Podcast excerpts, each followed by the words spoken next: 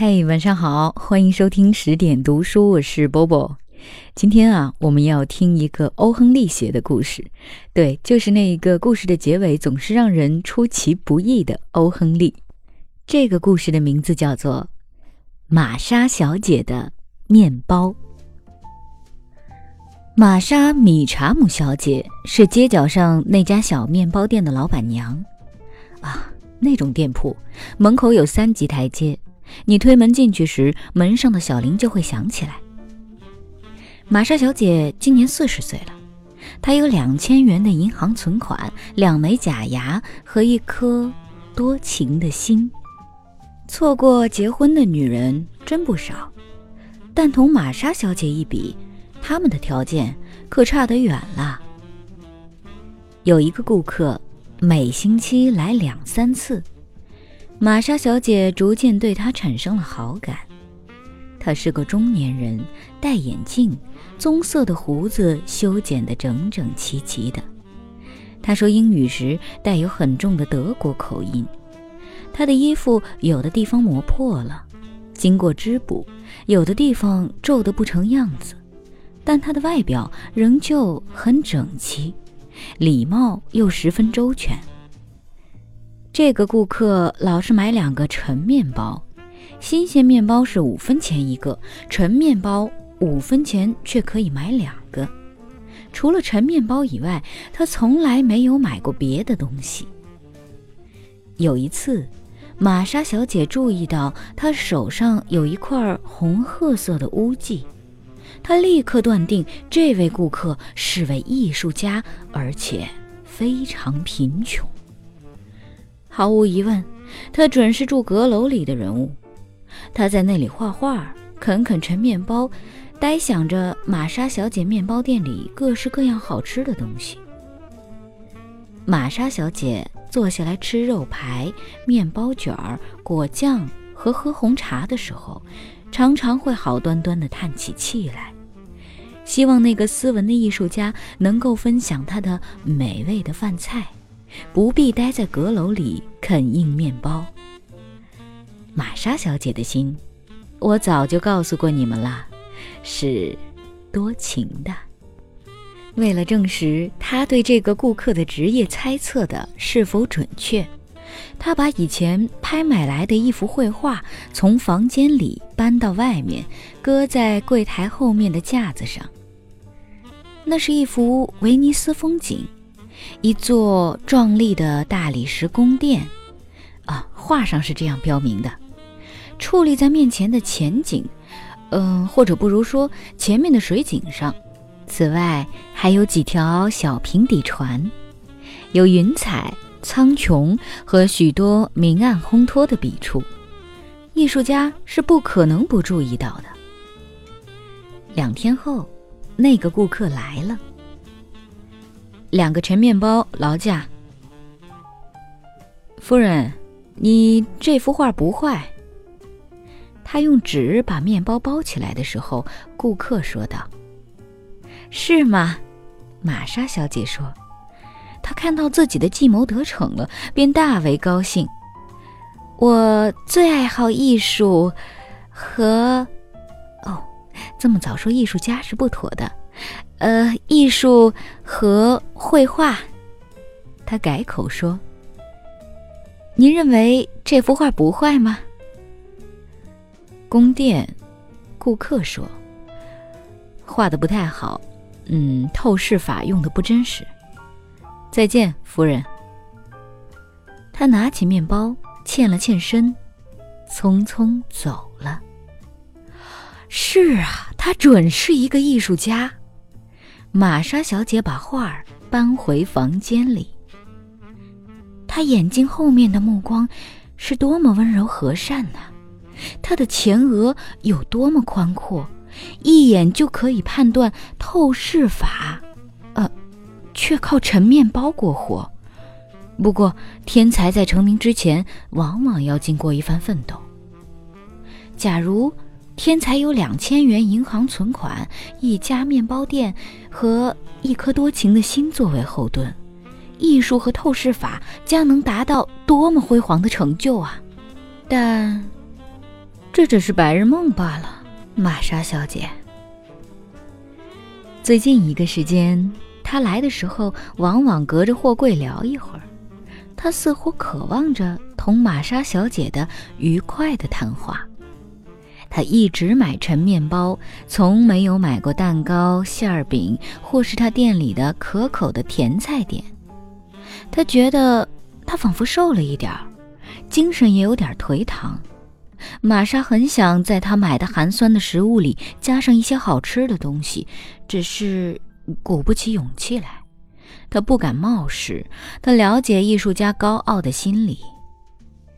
玛莎小姐在殿堂里的时候，也穿起那件蓝点子的绸背心来了。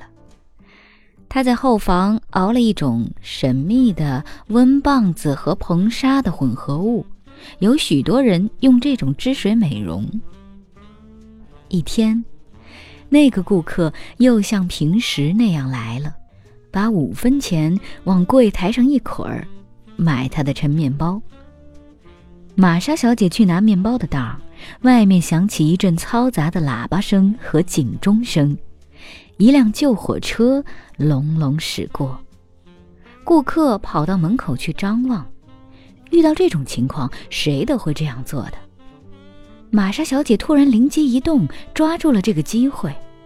柜台后面最低的一格架子里放着一磅新鲜黄油，送牛奶的人拿来还不到十分钟。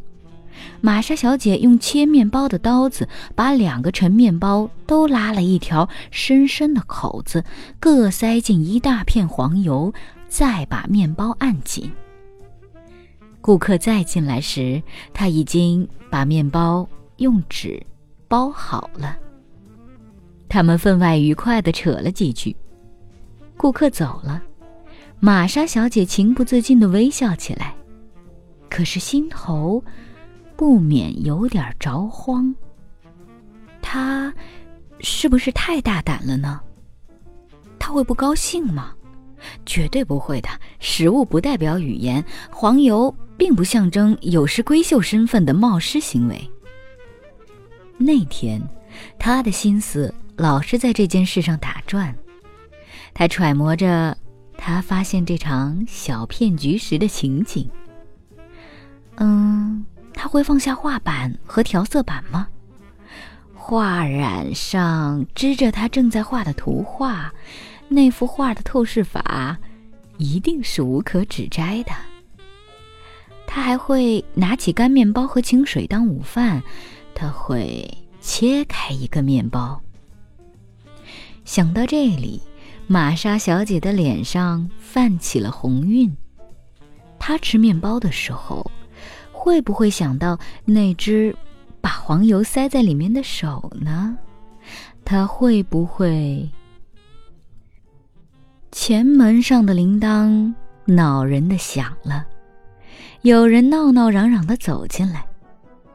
玛莎小姐赶到殿堂里去，那儿有两个男人，一个是叼着烟斗的年轻人，她以前没见过；另一个就是她的艺术家了。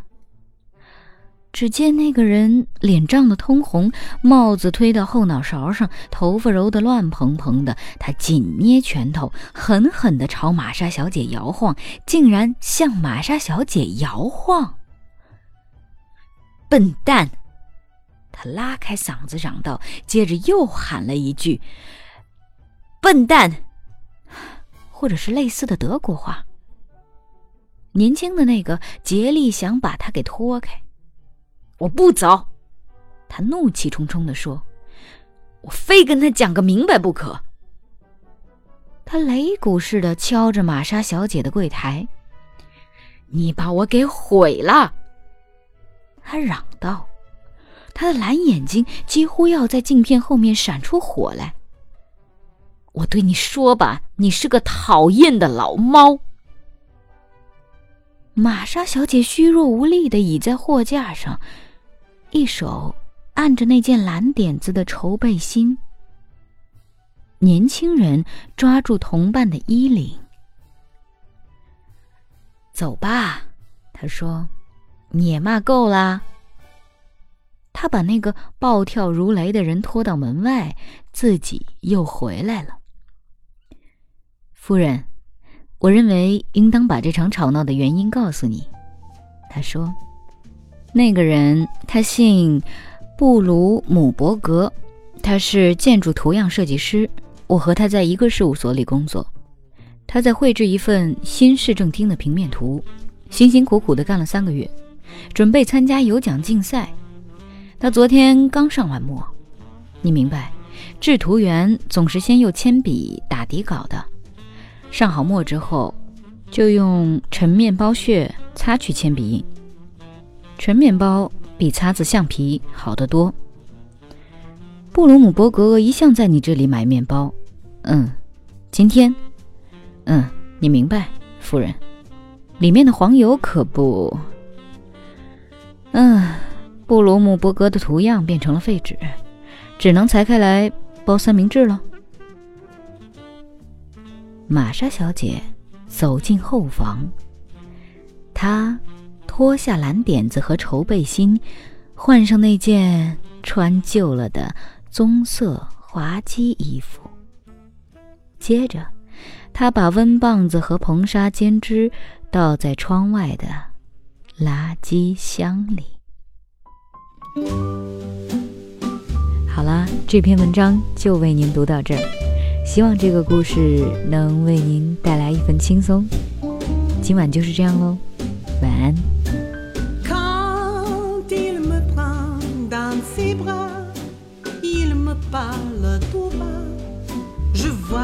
Vie en rose.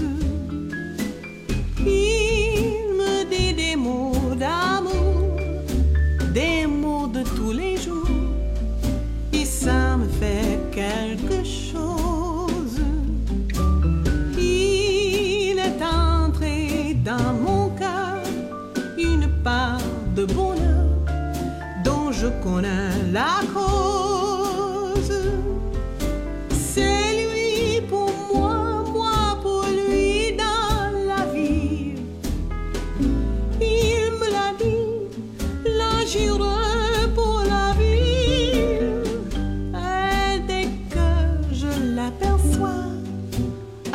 Sens en moi mon cœur qui bat. Des yeux qui font baisser les miens, un rire qui se perd sur sa bouche. Voilà le portrait sans retouche de l'homme auquel j'appartiens.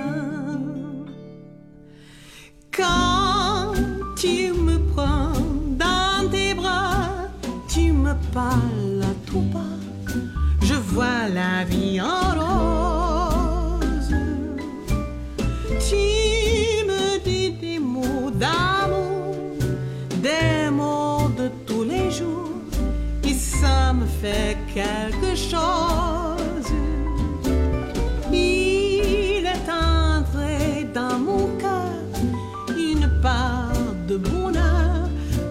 je connais la cause.